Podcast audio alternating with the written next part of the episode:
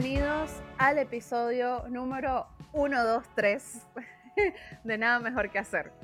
Un podcast de cultura pop y teorías falopa que salió campeón de América. Mm, sí, yo ya me considero argentina, chicos, la verdad.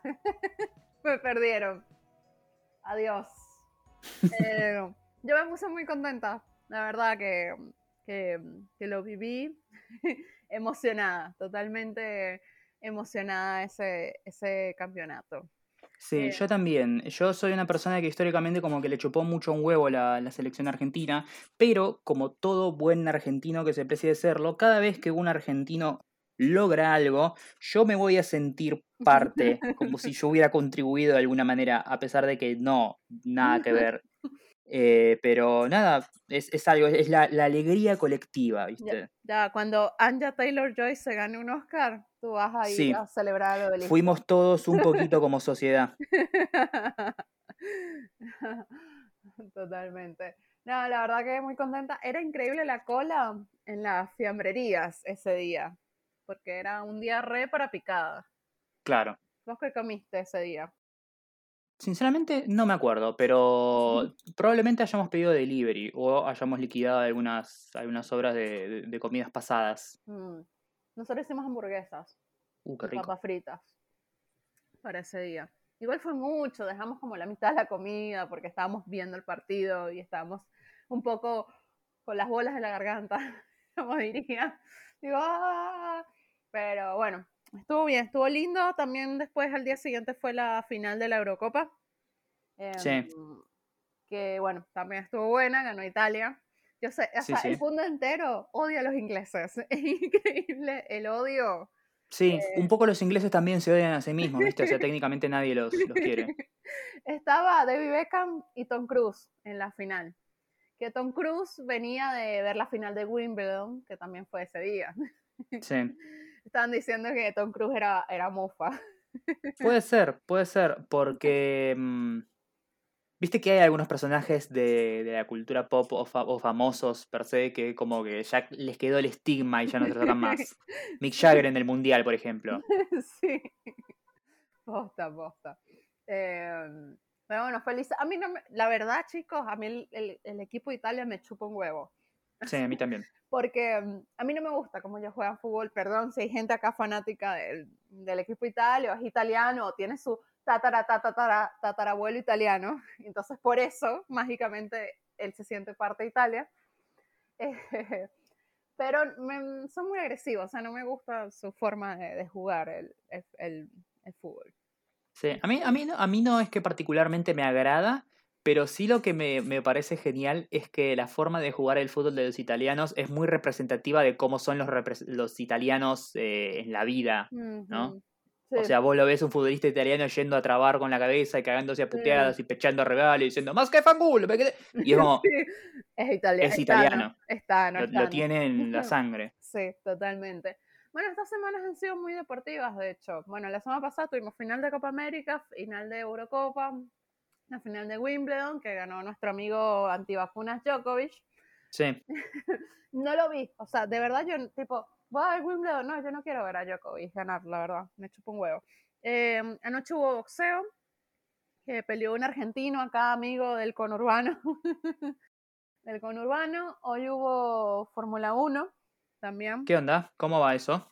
Mira, ganó Hamilton y Hamilton tenía varias carreras que, mm, que se estaba quedando bastante atrás, de hecho no está primero en el campeonato, pero hizo algo que es dudoso.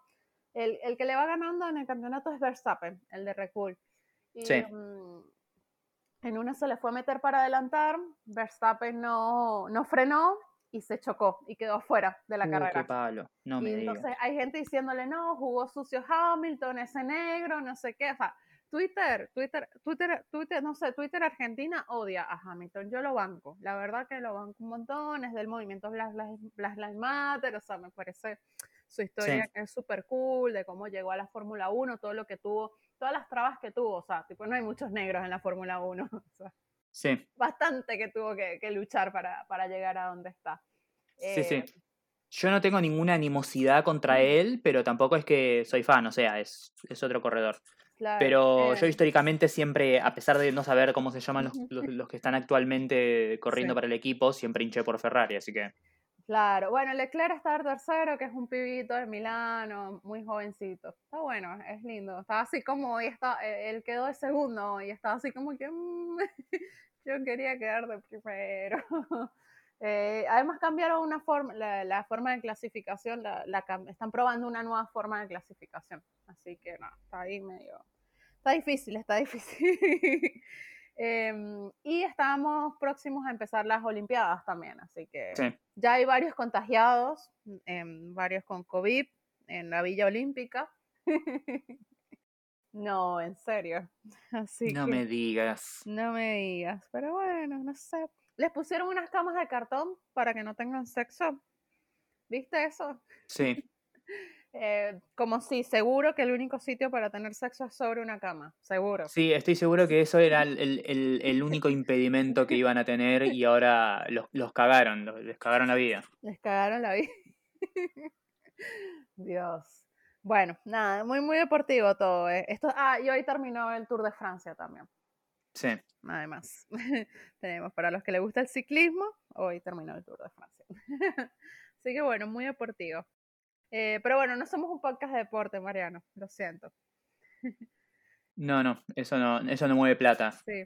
¿Qué ha pasado en el mundo del entretenimiento? ¿Fuiste mucho al cine? Volvieron a abrir las salas de cine en la ciudad de Buenos Aires y eh, ya hace tiempo que estaban en el resto de las provincias muchos cines abiertos.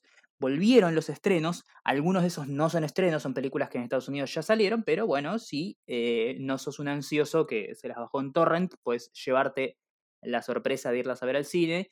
Y si las viste en, en tu casa y te gustaron mucho, pues puedes ir a verlas también.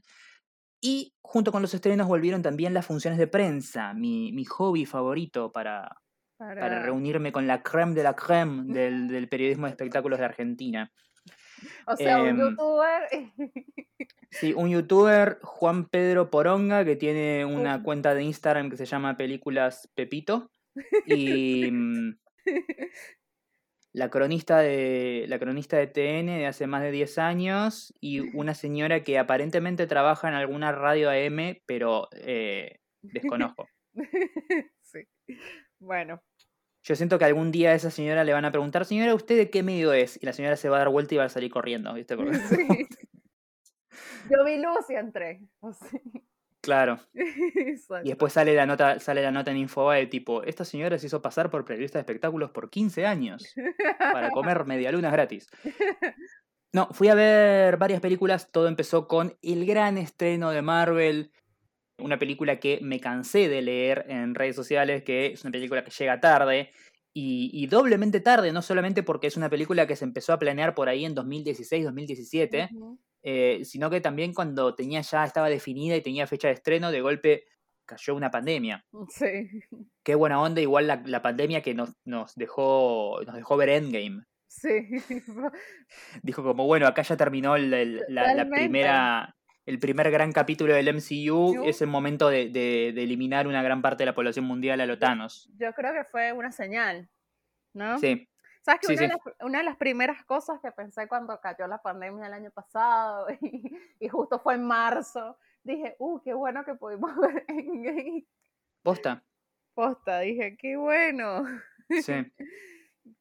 Mundo tenía que Eh, acabarse ese día, Mariano, perdón. Si me preguntaran Sí. cuál era tu fecha ideal del fin del mundo, el estreno de Endgame, chao. Sí, yo también. Yo creo que hubiera sido un buen momento, además, porque además me salvaría de la desgracia de tener que ver The Rise of Skywalker. Exactamente. Es, un win, es win-win, ¿viste? Sí, totalmente. Te Bueno, morís habiendo visto una película copada y te salvás de que te violen los ojos con un sorete. Em, si es el de Adam Driver, ojo, ojo. Sí. Que me viole, sí. ok, allá, allá vos. Vamos a hablar del estreno de la gran película de Marvel de este, de este inicio de nueva fase, Black Widow, Black una Widow, película Black Widow, sí, mejor conocida. eh, mejor conocida por el periodismo, el periodismo deportivo de Argentina. Eh, Black Widow, la película protagonizada por Scarlett Johansson, que ella viene peleando hace años para tener su propia película en solitario. Eh, eventualmente lo logró, solamente tuvo que morirse su personaje. Sí, obvio, sí. Nada, me voy a hacer, o sea, primero vamos a hacer el, el clásico el clásico comentario de, de, de, bloguero pelotudo que no que dice la fotografía es linda porque tiene colorcitos. Sí. Eh, está re buena. Está, muy buena. Vayan a verla, me encantó. Tiene momentos que te hacen hacer ¡wow! Y tiene momentos que te hacen hacer ¡ja, Y tiene momentos donde haces ¡uh! Así que nada, está, está re buena, está re copada, tiene las re escenas de acción y todo es re bueno y está genial. Y aguante Marvel, aguante Marvel, que se muera Scorsese. Bueno, fin de eso, de, ese espacio. Ahora vamos a hablar en serio de la película. En serio, vale. La verdad es que me gustó bastante. Es una película a la que yo entré, eh, a diferencia de otras películas de Marvel que sé con lo que me voy a encontrar, entré primero con muchas ganas de encontrarme con algo que me, me, sorprenda o me guste, porque el hecho de saber que el, el, destino de este personaje ya está sellado les da la libertad creativa como para hacer un montón de cosas que total después técnicamente es como que pueden no tener ninguna repercusión ni relevancia, porque total es como que Natalia está muerta, ¿sí? No, importa si hizo explotar un orfanato, qué sé yo. claro. Pero la verdad es que me gustó. Me gustó porque eh, desde la propuesta y desde el estilo que tiene, esta review sin spoilers, me recuerda mucho a una de las películas que más me gusta del MCU, que es eh, Capitán América and the Winter Soldier. Uno de los problemas que tuvo Black Widow como personaje eh, en, todo su, andar por el MCU es que hay veces que no, es un personaje que fue como de menor a mayor y que algunos directores o, creativos o personas que, escribían al personaje no la supieron aprovechar, no la supieron entender. Eh, durante un tiempo fue como, no sé si te acordás de, Iron Man 2, por ejemplo, que tipo, o sea, sí. la ponían en bolas a Scarlett Johansson en la, película, o sea, literalmente se desviste en un auto. Eh, y era como, primero era como, eh, la bomba sexy, que es además una mina que te caga palos, y después empezaron a, sacar como a flote su, lado más oscuro, que es como, sí, esta mina es, es fucking Scarlett Johansson y se ve re linda y tiene, hace buenas escenas de acción y coreografía de peleas, pero además esta mina es una asesina es una mujer que mató gente y que, cometió misiones de asesinato a, nombre del, gobierno ruso y que ahora está haciendo cosas para los Avengers porque en realidad lo que siente es como una increíble culpa de todos los crímenes que cometió. Bueno, en esto logran como ahondar en el pasado trágico del personaje y eh, contarnos más sobre su vida y su historia. También cumpliendo con una de las máximas de, Disney y de, por lo tanto, también de Marvel, que es como darnos respuestas a cosas que nadie nunca se preguntó. Y también eh, ahondar más en lo que para mí más garpa del MCU, que es cuando las historias se ponen jodidas porque tienen el tono de un thriller de espías, como Winter Soldier, por ejemplo. Eh, nada, me gustó muchísimo. Me gustó desde la dirección lo que se hicieron. Esta fue la primera película no la primera película. Bueno, sí, porque Capitana Marvel la dirigieron una mina y un chabón. Esta es la primera dirigida únicamente por una mujer. Eh, y está muy bien, me gustó mucho. Eh, me gustaría que esta mujer que se encargó de. Kate Shortland, que se encargó de, Capitana Marvel, iba a decir, de, Black Widow, siga como trabajando junto con Marvel y laburando en ciertos proyectos porque se nota como que, eh, más allá del hecho de que sí, es, es vos le ves el artificio y lo prefabricado a todo lo que venga de, Marvel. Me gustó un montón de ideas visuales que tuvieron, jugaron un poco, hicieron la, por momentos yo la veía y decía, wow, esto, eh, hicieron la gran Zack Snyder, porque tiene bastantes momentos de slow motion como nunca vi en el, en el MCU, pero no tantos como para decir, dale hijo de puta, apretá play y ponelo a velocidad normal. Pero sí tiene momentos en los que de verdad la acción es impresionante y de golpe tiran como un movimiento zarpado y todo se detiene por un segundo. Claro. o sea, si es justificado y se usa en su justa medida, o sea, Sí, claro, lo, utilizan como eso, como un recurso y aparece cada tanto en momentos para generar gran impacto visual, pero tampoco construyen toda la película y la estética en base a eso. Mm. Me, me, gustó bastante Black Widow también tiene, un, eh, tiene dos escenas postcréditos que, nada, quédense para verlas. Eh, está, está, muy bien y la, la, recomiendo. Se siente que también que es una película que yo, y esto ya no, no, soy un ejecutivo de Disney como para, para saber cuáles fueron las razones, siento que es una película que hubiera funcionado mejor para ver antes de, de. Endgame, porque tiene momentos en los que de verdad te hace encariñar con el, con el personaje y te hace como... eh, Natalia se muestra como humana y vulnerable y vos decís, wow, si yo hubiera visto esto al momento y después hubiera visto la, la muerte de Natalia dos o tres películas después en Endgame, se me habría piantado un lagrimón. No, Sin embargo, vi Endgame y claro. Natalia murió y no sentí nada. Es más, por dentro mi mente decía como, pero ¿por qué no Hawkeye? pero, o sea, sinceramente era como, Pero ¿por qué sé yo, la, la muerte de Gamora en Infinity War me hizo hacer como, oh, y la de Natalia ahí me hizo hacer como, Sí, eh. Ah, Pero siento ah, que tal vez si hubieran puesto esta ah. película antes, habría tenido un mayor punch emocional eh, la, la muerte de Natalia en, en Endgame.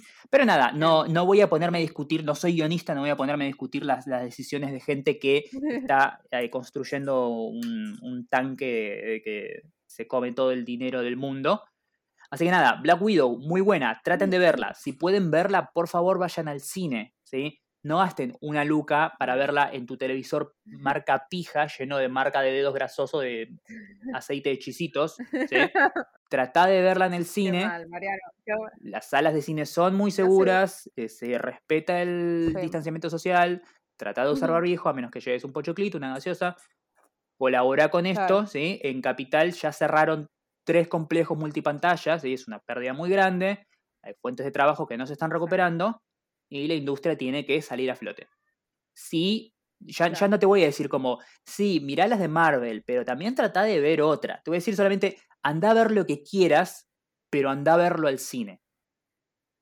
Anda a ver Rápido y Furioso. ¿Querés ir a ver 9, Rápido y. Furioso 9 cuatro veces seguidas, una atrás de la otra, en todos en cines distintos? Hacelo, no me importa, no te voy a cuestionar, ¿sí? O sea, de verdad necesitamos que la gente vaya al cine como lo hacía siempre, porque nada, o sea, hay que, que reactivar la industria. ¿Están teniendo buenos números? Sí, pero podrían ser mejores. Recuerden que todas las salas ahora funcionan a la mitad de la capacidad, ¿sí? Por eso digo, si antes te gustaba ir al cine cada tanto, hacelo y, y anda a ver la película que te pinte. Pero no te la bajes en tu casa para después decir, ay, bueno, si me gusta mucho la voy a ver con mis amigos, porque no lo vas a hacer. La vas a, la vas a ver en tu casa, vas a Sí. estar, ah, buenísimo, ya, y te vas a olvidar. y ya fue. bueno, eh, ¿viste Space Jam también? Vi la película de Warner, la nueva Space Jam, una película que, ¿Qué tal? mira, mira, te voy a ¿Qué ser tal? sincero, no es una buena película. Sin embargo, me gustó. No. O sea, Ah, no, no, sí. Para A los ver, no, chicos, no, ¿no? no, no, no, para los chicos no. O sea, no te la voy a caretear. Yo te podría decir, eh, mirá, tiene un montón de temas así, hay unas cosas de- de- del encuadre, el director este medio que medio choto, parece un- una película así medio... No me voy a poner técnico, la pasé re bien. Pero, eh, o sea, hay cosas que yo la veía y decía, por dentro. Y después, esto es una poronga, pero está buenísimo.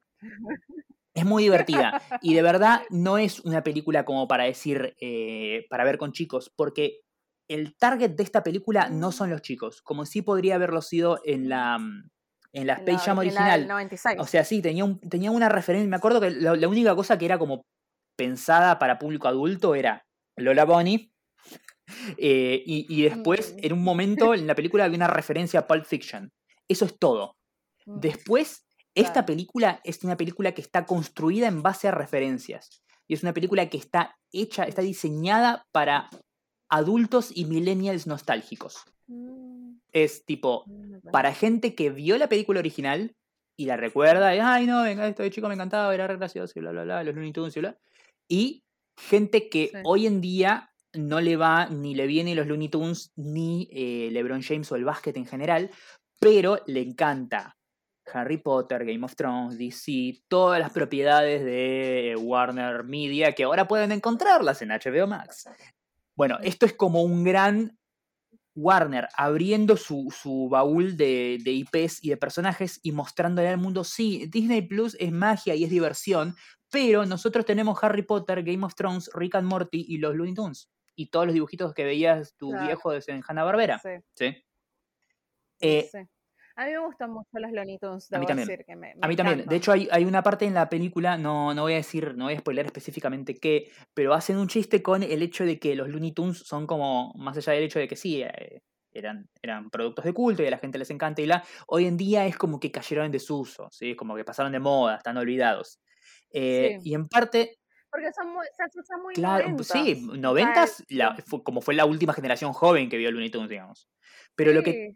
Yo me acuerdo haber usado buzos, ropa, medias. yo también, yo tenía unas tazas, unas tazas buenísimas que tenían como las caras de los personajes así de goma, que eran como la, la cabeza del demonio de Tasmanio, del pato Lucas, eh, en una taza. Estaba buenísimo. Em.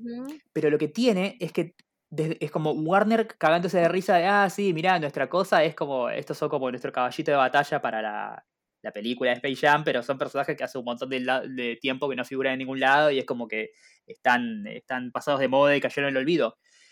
Eh, eh, o sea, eso es gente de Warner que tiene que aprobar esos chistes y ese guion y, y- y ejecutarlos, ¿no? Y también yo siento que es un poco como tipo la serpiente que se come su propia cola, porque es tipo, sí, es Warner jodiendo que su franquicia pasó de moda y está olvidada y ya es como que na- nadie le, le importan los Looney Tunes.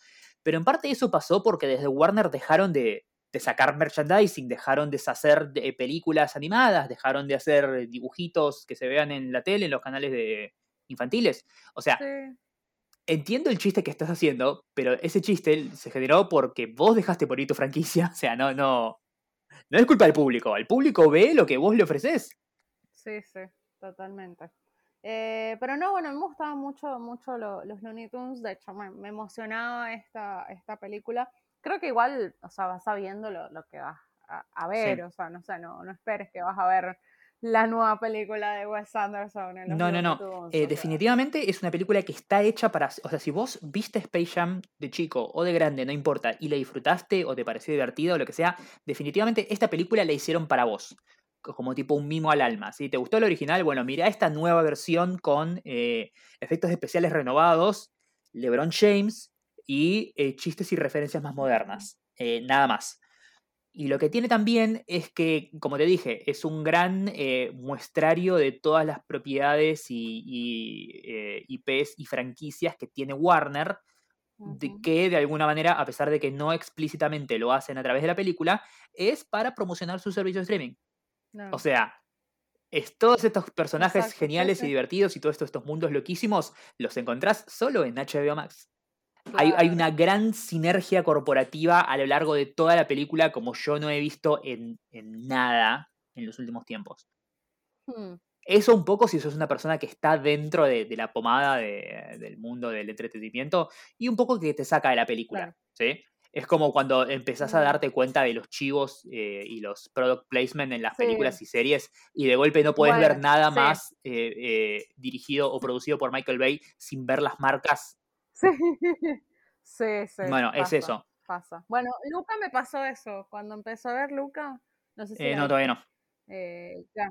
Bueno, tipo, al principio est- esto es un anuncio de Vespa. Será Vespa, Vespa, Sí. Vespa. Tener una Vespa es lo mejor. Y yo, ¿pero quién hizo esto? Don Draper. Sí, sí. Basta. Eh, nada, pero sin Eh, embargo es muy divertida. Eh, creo que la mejor parte de la película, y esto no es un spoiler, es em, cuando eh, LeBron se mete en el mundo de los Looney Tunes. No voy a explicar las. No voy a explicar las, las condiciones y lo que lleva a eso, porque es muy pelotudo y siento que no le voy a hacer justicia tratando de explicarlo. O sea, voy a sonar como una persona loca. Pero nada, eh, al momento en que LeBron se, con- eh, se encuentra con Bugs Bunny y ellos tienen que ir como viajando por el, el universo Warner Bros. encontrando a los distintos Looney Tunes, que es como que estaban solitos en el mundo de los Looney Tunes, donde nadie les, les importa y nadie los visita, y eventualmente se iban yendo a, a- a otros lugares. Y es una secuencia muy divertida donde insertan a los Looney Tunes en lugares que tienen que ver con, con la historia y los personajes y los productos de Warner, donde normalmente no estarían, que es, es muy divertida, creo que para mí es lo mejor de la película. O sea, solamente esa secuencia que dura unos buenos entre 5 y 10 minutos me, me pagó la entrada. Así que nada, si te gusta el humor, si te gustan las referencias, si te cae bien LeBron James y el básquet en general, eh, o si disfrutaste en su momento desde la Space Jam original, y definitivamente te recomiendo que vayas a ver eh, la nueva Space Jam. Si no, si no, o sea, si es, o sea, Si es para ver con chicos, definitivamente prefiero que la lleves a ver otra cosa. No sé si hay otra película animada en este, ahora en cartelera, pero no creo que esto sea algo que un chico lo disfrute. Porque de verdad va a estar lleno de chistes internos y de cosas que ape- que apelan a la No, nostalgia bueno. o al humor de internet actual que no lo van a entender. O sea, vas a llevar a tu hijo a que se aburra al cine. Claro, igual hay, hay cada cosa, o sea, de, hay, sí vi gente con niños que estaba llevando a los niños al cine y la estaban disfrutando, igual uno como niño lo ve desde otra mirada, están más fijándose de, de cómo hablan los personajes, de los colorcitos, o sea, como que estás ahí, todavía no entiendes tan bien el relato, pero lo disfrutas igual. Yo no he vuelto al cine todavía, perdón, ¿te llegó la privada? Un sí, sí, sí, ya estoy, ya estoy. Ok, perdón. Em, nada. Eh, quiero ir a ver es eh, A Quiet Place 2 cuando se estrene, es la que tengo ahí, eh, la que quiero ir a ver el cine sí o sí, es la, es la, que, la que quiero ver. Yo he estado mirando series de vuelta, em, vi la de mm, la que recomendó en el episodio pasado Vane, que si no lo escucharon, se llama Lady Pars, We Are Lady Pars, em, que la tuve que encontrar por ahí. Eh, la serie está divertida, pero estoy teniendo un problema con las series de comedia. A ver. Después que vi, después que vi Marvelous Mrs. Maisel, tengo la vara demasiado Ah, mira, pero en, en, en, cuanto a qué? ¿En cuanto a comedia? ¿En cuanto a desarrollo? en cuanto a ah, comedia, en cuanto al ritmo de la comedia, de los chistes, del desarrollo de los chistes, estoy como, no, no, lo veo es como digo, le falta esto, podría ser mejor. A mí me pasó, a mí me pasó durante un tiempo después de ver Fleabag, que era como, yo veía todo mm. producto así que, que, era de comedia o que intentaba ser gracioso, o momentos graciosos en cosas que no, no que yo, una película de Marvel, ponele, que no es una comedia per se, pero tiene momentos de comedia eso, yo lo veía y era como, todo esto es muy limpio. Todo esto, todo esto es algo hecho para que veas con tu mamá. dame, de, sí, de sí palabrotas, putea, de sí culo, de sí teta. Bueno, con We Are Lady Parts me parece un poco caricaturizado eh, los personajes. Porque viste que, no sé si llegaste a, chusmear de qué trata o de qué la va, o sea, son chicas que representan a distintas etnias, ¿no? Eh, basado en otras culturas. Y entonces me parece un poco, o sea, si está bien para como acercarte, ¿no? A esas culturas de que no, todo no sea, todo es yankee, ¿sabes? Tipo, todos los problemas son los problemas yankees, el prom, la graduación, el casamiento, o sea, como, pero visto desde el punto de vista cultural yankee, sino bueno, acá tienen como otro tipo de problemas, lo siento un poco caricaturizado. Igual la, la sigo, la, la, quiero terminar de ver, pero tengo la vara muy... Sí, tal vez sea tipo para bajar a tierra algo que te resulta muy, muy foráneo en un contexto de comedia. Por ejemplo, no sé, sí, vos puedes, eh, pienso en cosas, eh, tal vez, por ejemplo, no sé, eh, un ortodox de Netflix, ¿sí? Que, o sea, vos podés mostrar la realidad y, la, la, totalidad del espectro cultural de la comunidad judía ortodoxa, pero si lo querés hacer en el contexto de una serie de comedia, hay ciertas cosas que tal vez no sean graciosas o con lo que no puedas joder, digamos. Sin caer en un estereotipo que sea ofensivo o eh, burlón. Claro. No creo que lleguen al, tema ofensivo, pero sí caricaturas, estereotipos, sí. Eh, pero bueno, está bien. Eh, después estoy viendo Hacks en, HBO Max, Max Originals. Está nominada al Emmy, ahora vamos a hablar un poco por encima, vamos a hablar de los nominados a los Emmy porque después vamos a hacer nuestras predicciones posta. Eh, así que hoy vamos a hablar más que todo por encima.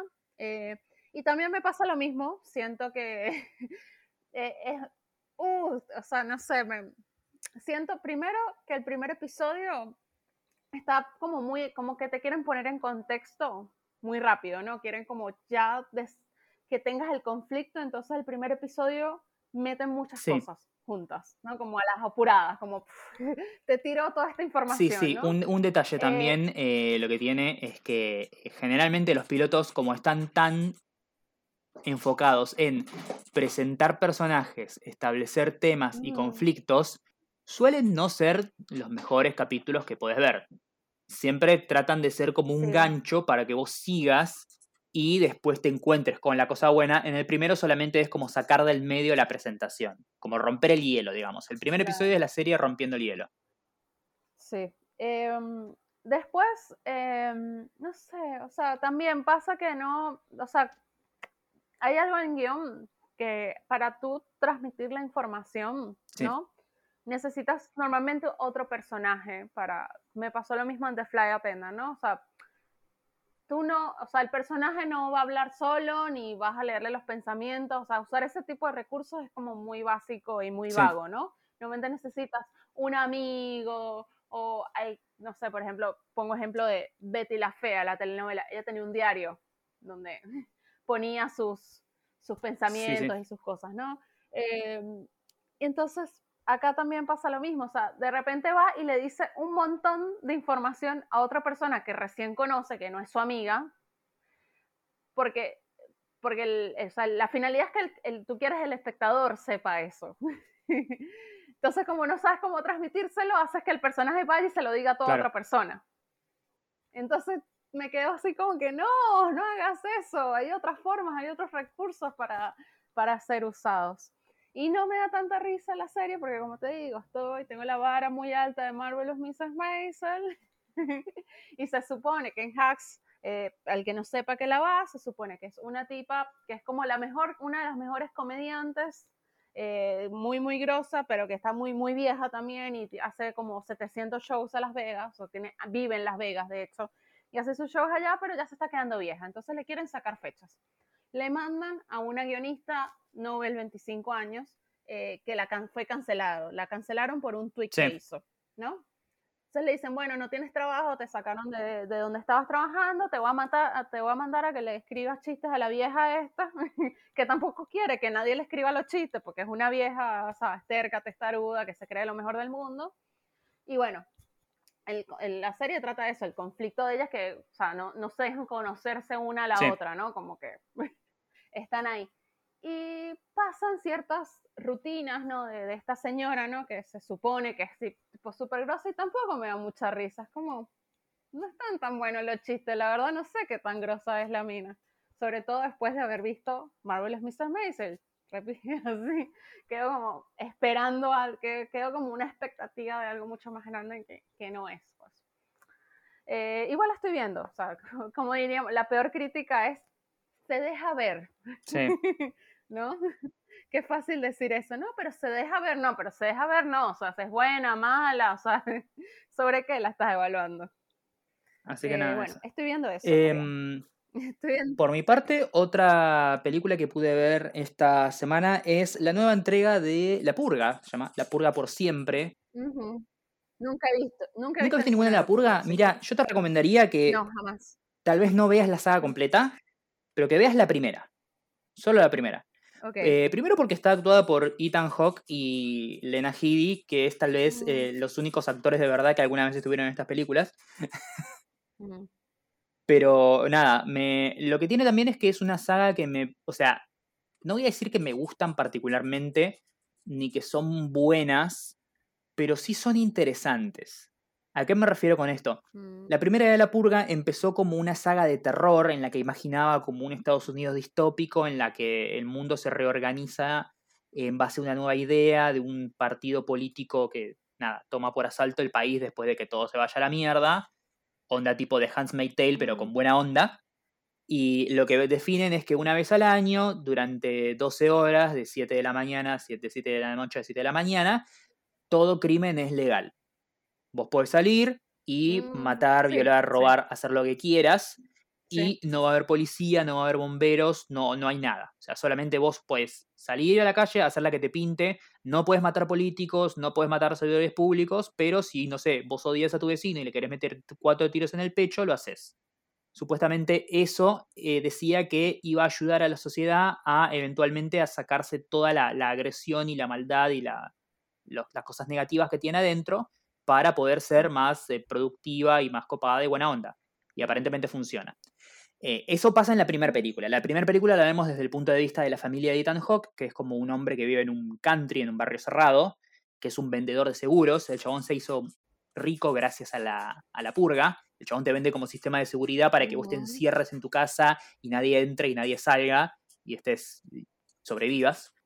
Y eventualmente la cosa se da vuelta. Después de, ahí en adelante, las películas cambian. Ya no es eh, como. La primera es como un home invasion. ¿sí? Él está encerrado en su casa con su familia y de golpe se le mete gente queriendo matarlos. Típica película de terror. Eh, pero las siguientes ya Sí. como que dejan de lado el terror como, como género o como cosa que pasa, así, tipo asesinos adentro de mi casa queriendo matarme a mí y a mi familia, y ya se convierte más como en un terror circunstancial. En la segunda te muestran una familia, una pareja normal que de golpe tiene un accidente de auto y termina quedándose en la calle durante la noche de la purga y tiene que sobrevivir a la noche. Y te muestran el terror es otro, ya es más bien como una película de acción, porque lo que hacen es como ir corriendo de lado a otro esquivando tiros y, y puñaladas, pero te muestran el terror de la desesperación de eh, luchar por tu supervivencia. La tercera película ya te empiezan a hablar del trasfondo político.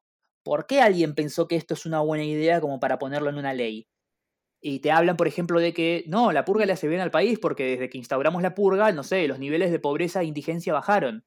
El tema es que sí, también, la, la indigencia bajó porque los indigentes están en la calle y no tienen a dónde ir y cuando arranca la noche de la purga la gente los caga matando porque le pintó.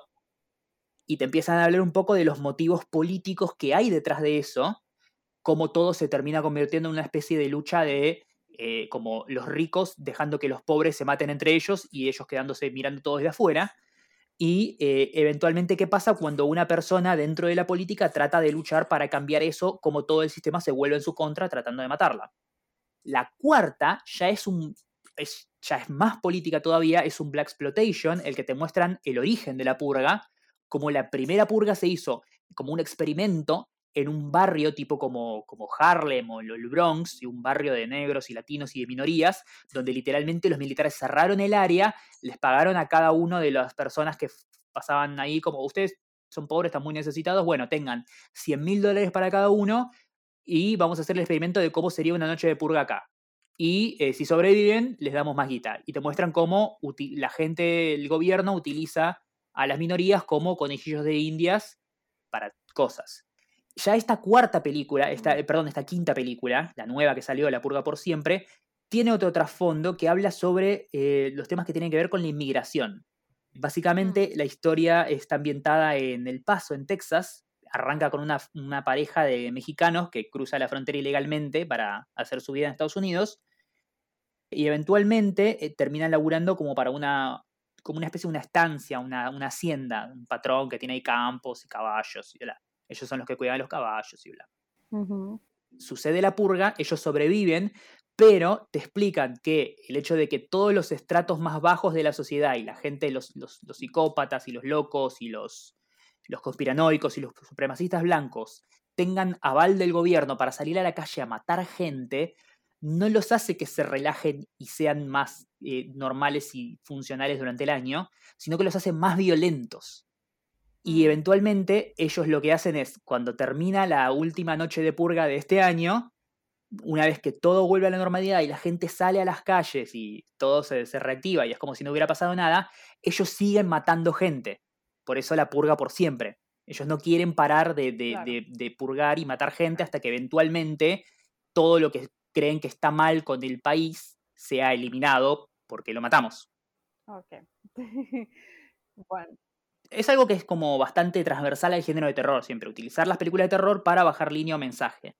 Va desde, no sé, George Romero con el La Noche de los Muertos Vivientes hasta, eh, más recientemente, no sé, Jordan Peele con Get Out y Us, por ejemplo. Siento que La Purga es un poco como la, la hija boba de esa tradición del terror de eh, atacar problemáticas sociales desde un género aparentemente menor eh, y volcado exclusivamente al entretenimiento y no al análisis sesudo, hasta que te pones a ver la película de verdad y leer entre líneas y te das cuenta que tal vez tenga un mejor y más interesante mensaje que cualquier cosa que veas nominada al Oscar este año o el que viene. Eh, así que nada, las de la purga, sinceramente no me parecen buenas películas, pero las banco mucho y me parecen muy interesantes. Y, y, y si querés ver algo para sobreanalizarlo, me parece que son el tipo de películas que se prestan para eso. vale. bueno, a ver si algún día me atrevo y, digo, bueno, voy a mirar una, la primera que me dice que está Ethan Hawke, eh, porque la verdad no sé, no, nunca me, me- me ha llamado demasiado la Sí, sí. atención, pero bueno. Eh, esta semana fue Cannes, el Festival de Cannes. Sí, también. el año pasado no Eh, hubo. No hubo, no hubo Festival de Cannes. Eh, hasta la de Wes Anderson. Me, me emocioné mucho, quiero verla. El, ¿Cómo es que le puse La crónica francesa, sí. francesa, ¿no? En español. en español, The French Dispatch. De verdad que me tiene muy manija ver, ver esa película. Ganó Titán, Titanes, ¿no? Eh, fue la ganadora. Hay que estar pendiente de cuándo, cuando la traigan. Sí, no sé, no sé si obviamente, viste, las películas de festival no las compran inmediatamente las distribuidoras argentinas, sobre todo menos ahora, que, claramente la, la, industria recibió un duro golpe. Claro. Pero capaz, hace dos años ganó Parasite. Sí, ya cuando ganó Parasite, al, al, dos, dos, días ya tenía distribución acá en Argentina y le habían puesto fecha de estreno. Esta tal vez tarde un poquito en llegar. Lo que tiene es que esta película para su distribución digital la compró, no sé si conoces la plataforma Movie, MV larga I. Sí. Movie compró los derechos para la distribución digital de la película a través de su plataforma y si vos vivís en un país donde probablemente no la estrenen o tal vez la estrenan pero dentro de seis meses y vos querés verla ya, podés hacerte una cuenta de Movie y verla online en este servicio de streaming curado que todos los meses te presenta una película distinta por día todos los días. Eh, no sé si ah, conocías el... Ya está, tiene prueba. No, tiene, tiene siete días de prueba gratis. Y hay una, hay una promoción, si compras desde Argentina, te dan tres meses, eh, o sea, es como una, prueba que compras tres meses por 100 pesos. y lo que ah, tiene, lo que tiene Movie, no sé si conocías la, el sistema, eh, tienen como una rotación de películas. Vos tipo, si vos hay algo que te interesa del catálogo, de lo que hay para ver, tenés que verlo porque o sea, esta película la ponen ahora y al día siguiente ponen una nueva y una nueva ah. así, y van empujando a las otras. Cada película está 30 días en el servicio, y cuando llega el día 30, la película nueva, número 30, empuja a la vieja y desaparece. Así que todas las películas que están ahí vos las podés ver durante un mes. Ok, bueno, capaz me note para ver, mm, para ver esa cuando la tengan. Titán, una película que, por las, las reviews que estuve leyendo y las reacciones de, de, la crítica, es el tipo de película que me gusta, eh, es el tipo de película que vos ves y te hace, te hace sentir mal. Eh, y mm, es de la misma directora de Julia Ducournau que eh, nosotros ya conocemos porque es la directora de la película Raw, Raw, Crudo. Claro. Crudo. la de la ah, chica vegana que prueba carne por primera vez. Sí, sí. Y. Sí, la, la, vi en Netflix hace muchos años. Ahora no sé dónde está. Eso también a veces la sacan y la vuelven a poner. Bueno, yo, la, yo me acuerdo que la, vi en su momento y me fascinó. Y después entré a, IMDB a buscar la historia de, la directora. Y no podía creer que esa fuera su primera película, porque es muy buena. Eh, y me quedé con la idea de, y es algo que siempre les, recomiendo a todos los que tengan como un interés en el cine, más allá de, de, verse todas las de Marvel y las de Star Wars y las de no sé, y las de Tarantino, para aquellos que tengan un interés de verdad en el cine, si ustedes ven un director que tiene una, primera película que les gusta mucho, estén muy atentos a lo que hace en la segunda película.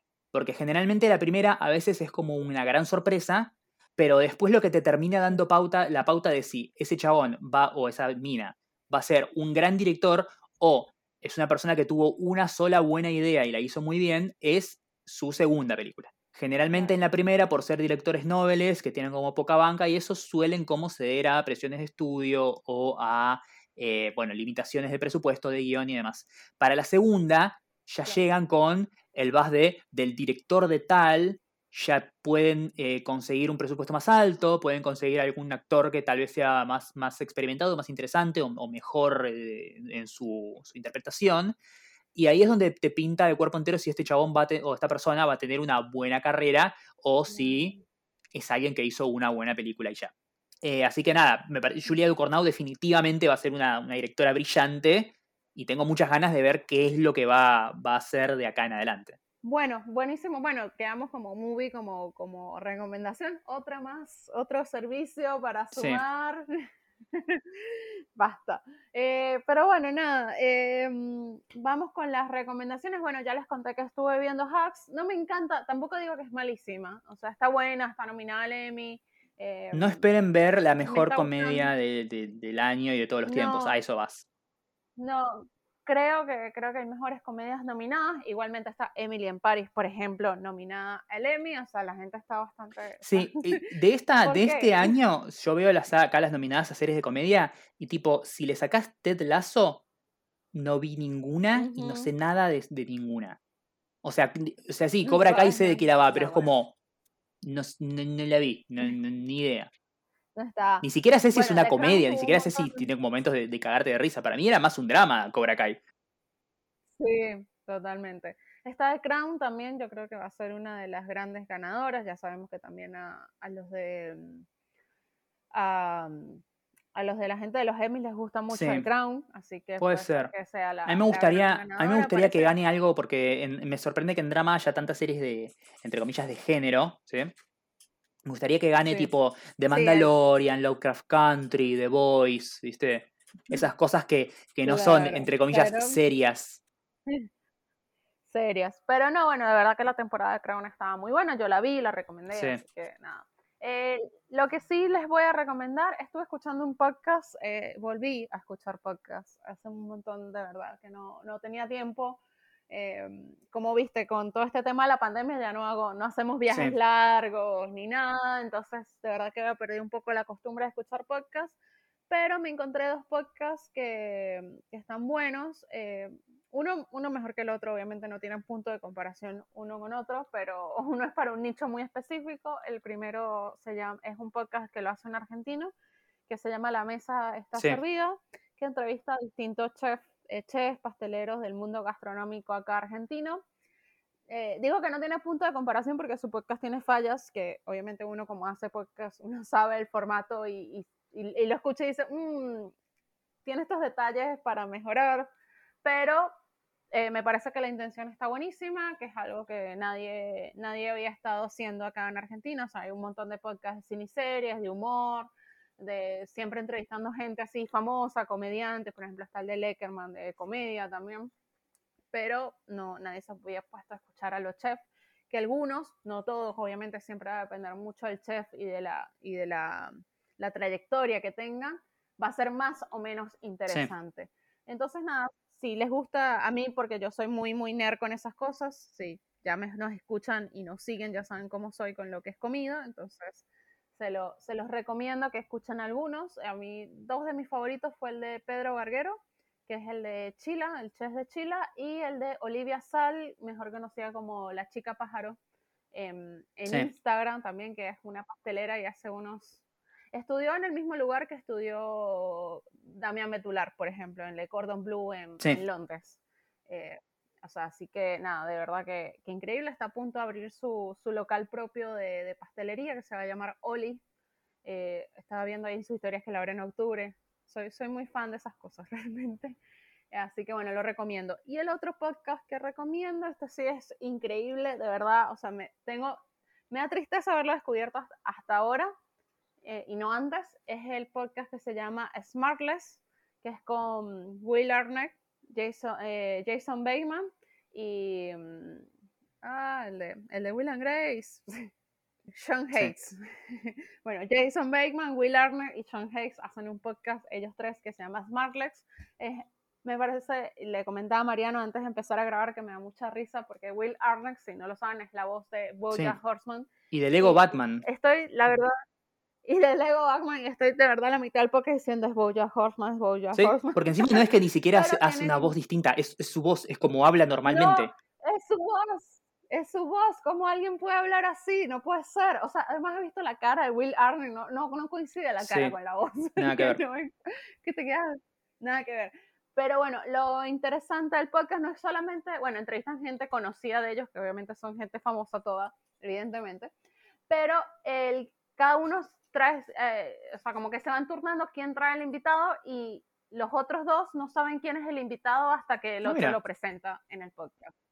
Así que nada, y traen invitados de distintas áreas, no es que, ay, no, solamente traemos actores, o solamente directores, o solamente comediantes, no, van variando. O sea, yo me, me escuché el de, mm, por ejemplo, me escuché uno con David Sham, que es un chef conocido. El de Ugly Delicious. eh, el de Ugly Delicious, exactamente, y me escuché uno con Tex Arandos, que es el VP de contenido de Netflix. Tu amigo, Ah, Ted Sarandos. No.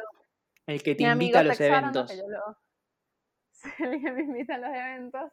Eh, muy interesante. Me escuché esos dos porque me, me daba mucha curiosidad, o sea, eh, o sea, ¿qué tenía que ver con ellos, no? Porque uno dice, bueno, actores entrevistando actores es lo más lógico, o sea, mundo del entretenimiento, ¿no? Pero bueno, uno es un chef y bueno, ¿qué tiene que saber? O sea, ¿por qué les interesa la gastronomía? O sea, habló mucho como, cómo había impactado el, el, COVID a lo que era el mundo gastronómico, que el gobierno tuvo que poner ayudas porque si no iban a, a desaparecer el 80% de los restaurantes.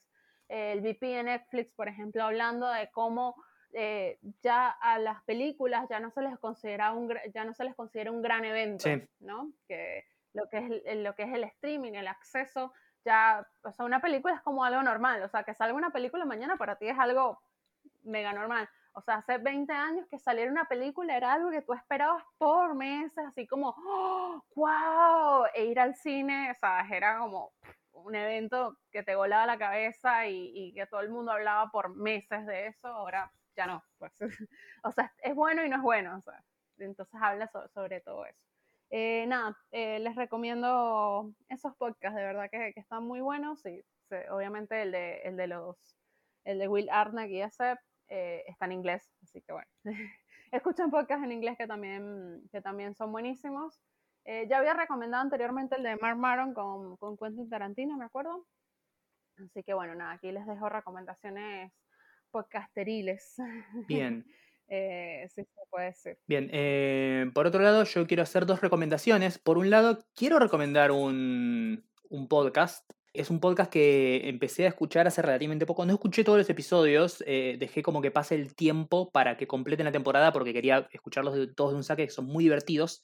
Es un podcast de la Rolling Stone, producido por la Rolling Stone, hosteado por Alan Sepinwall, no sé si lo conoces, es el el crítico de televisión de, la Rolling Stone, que escribió un montón de libros muy interesantes sobre la historia de la televisión. Eh, escribió un libro que se llama TV, The Book, que es básicamente como un montón de ensayos hablando de las series más importantes de todos los tiempos de la televisión americana. Otro que se llama The Revolution Was Televised, como Los Sopranos, Mad Men, Breaking Bad, Lost y otros dramas cambiaron la televisión para siempre. Es un chabón que sabe mucho de análisis de medios y mucho de televisión que me encanta leer sus reviews, hace mm. como reviews eh, capítulo a capítulo de distintas series. Eh, el chabón hizo un podcast que se llama Too Long Didn't Watch. Básicamente lo que hace en ese podcast es invitar a amigos de él, que son famosos, son todos actores famosos, eh, protagonistas de distintas series, que básicamente eligen una serie que ellos nunca hayan visto y les hace ver el primer capítulo y el último de todos el primer capítulo de la oh. primera temporada y el último capítulo de la última temporada.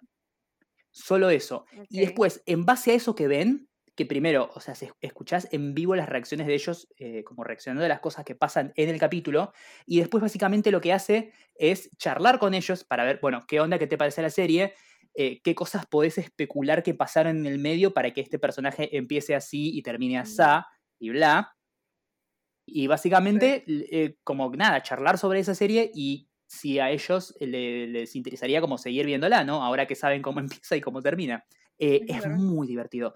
Les recomiendo especialmente los primeros dos capítulos que para mí son los mejores de todo el podcast, que es episodio 1, John Hamm mira Gossip Girl. John Hamm ve el primero y el último de eh, Gossip Girl. Y después el segundo, que es Alison Brie mira Game of Thrones. No. escuchar escuchar a Alison Brie teorizando qué pasa en el medio de la serie después de ver el principio y el final es, es maravilloso. Hay un montón de, invitados muy copados. Está Sofía Bush, está Kumal Nanjiani, está Nick Offerman, eh, está Gillian Jacobs, que es muy gracioso porque a Gillian Jacobs le hacen ver eh, el primero y el último de esta serie, se llama The Good Wife, y Seppingwell no sabía que Gillian Jacobs eh, actuó en el primer episodio de The Good Wife.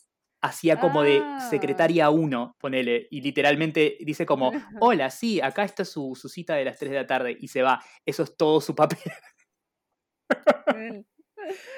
Ay, no, me compraste, me compraste. Es muy divertido. Too Long Didn't Watch. Lo pueden encontrar en cualquier plataforma donde escuchen podcast. Está hosteado, es de la Rolling Stone y está hosteado por Alan Sepinwall, que es un capo. Eh, recomiendo que lo sigan en Twitter. Eh, y después, la otra cosa que quiero recomendar es, eh, en realidad esto es un sitio web, pero yo lo conozco por su canal de YouTube. Se llama Epicurious. Es como Epicurioso, mm. pero en inglés.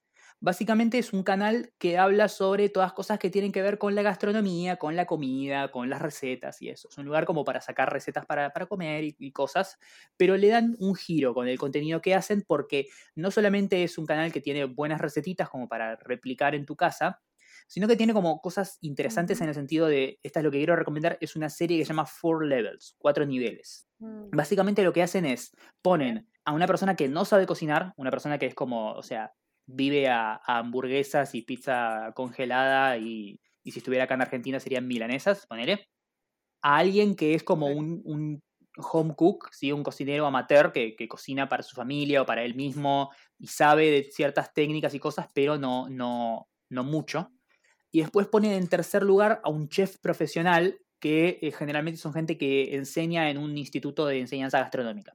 Eh, los hacen a mm. todos preparar el mismo plato que generalmente es eh, cosas simples como, no sé, galletitas con chip de chocolate, spaghetti and meatballs, brownies, mac and cheese, hamburguesas, omelette, pollo frito, pizza, etcétera, ¿no? Como comidas tranquis, pero cada quien en base a su conocimiento y sus habilidades utiliza distintas técnicas o distintos ingredientes o combinaciones de sabores y demás.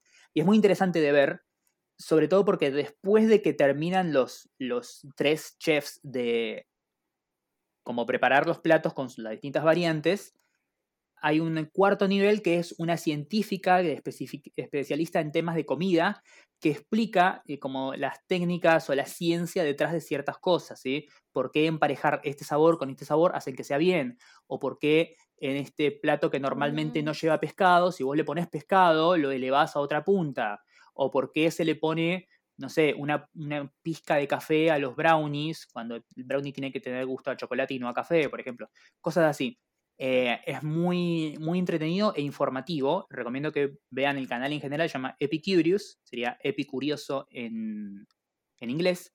Y la serie esta que yo hablo tiene como más de 70 capítulos, se llama Four Levels, cuatro niveles. Ok, está buenísimo, también me interesa. Sí. Me interesa. Eh, bueno, llegamos al final del episodio. Queríamos hablar un poco más de los Emmys, pero no queríamos hacerlo muy largo. No, no, además vamos a hacer un, especial hablando como categoría por categoría, nominado por nominado, como hacemos siempre. Claro, y hay un par de series que yo quiero terminar de ver. Por ejemplo, no vi Mare of Sí, yo tampoco. Quiero verla. para opinar, entonces voy a, voy a ver si verla y, ponerme el día y, y, si hacer un poco de predicciones un poco más serias. Yo quiero terminar Lovecraft Country, que también la dejé ahí colgada después del tercer, cuarto capítulo, creo. Ya la sí, sí, pero igual quiero terminar de verla porque me, me había gustado. Claro. Buenísimo, muchísimas gracias por escucharnos. Este fue el episodio 1, 2, 3. De Nada Mejor que Hacer, un podcast que, como siempre saben, pueden escuchar en cualquier plataforma que se les ocurra, donde puedan escuchar podcast, y también nos pueden seguir en redes como arroba NMQH Podcast, todo junto, sin espacios. Sí donde nos pueden mandar mensajitos, cositas. Siempre, siempre hay alguien nuevo que nos descubre por ahí. Dice, ah, lo estoy escuchando. Un saludo a la chica que nos descubrió hace cuánto fue, como dos semanas, ponele, y que nos está escuchando episodios de 2017 por ahí. Sí, no, hace como un mes ah, más o menos. Y nos mandó un mensajito que todavía estábamos tipo, sigue y nos traen la mejor serie, va a sí. re bien. Eh, yo, tendría que volver a escuchar los episodios pasados, viste, como para saber qué, qué cosas estaba feliz por. Eh, por, el momento y después me desilusionaron. Em, Empezando que no sabíamos que iba a haber una pandemia. Totalmente.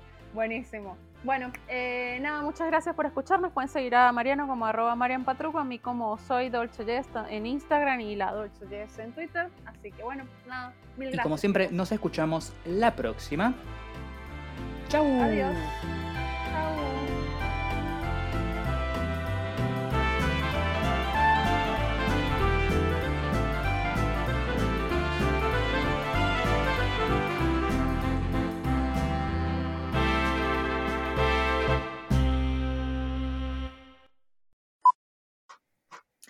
Pude ver algunas de las películas que se estuvieron estrenando en las últimas semanas en la Argentina. Eh, ¿Escuchás ese ruido? Sí. Ok, voy a esperar a que pare y, ahí retomamos. Porque el gato está haciendo caca y está tapándolas con las piedritas. Ah, ya.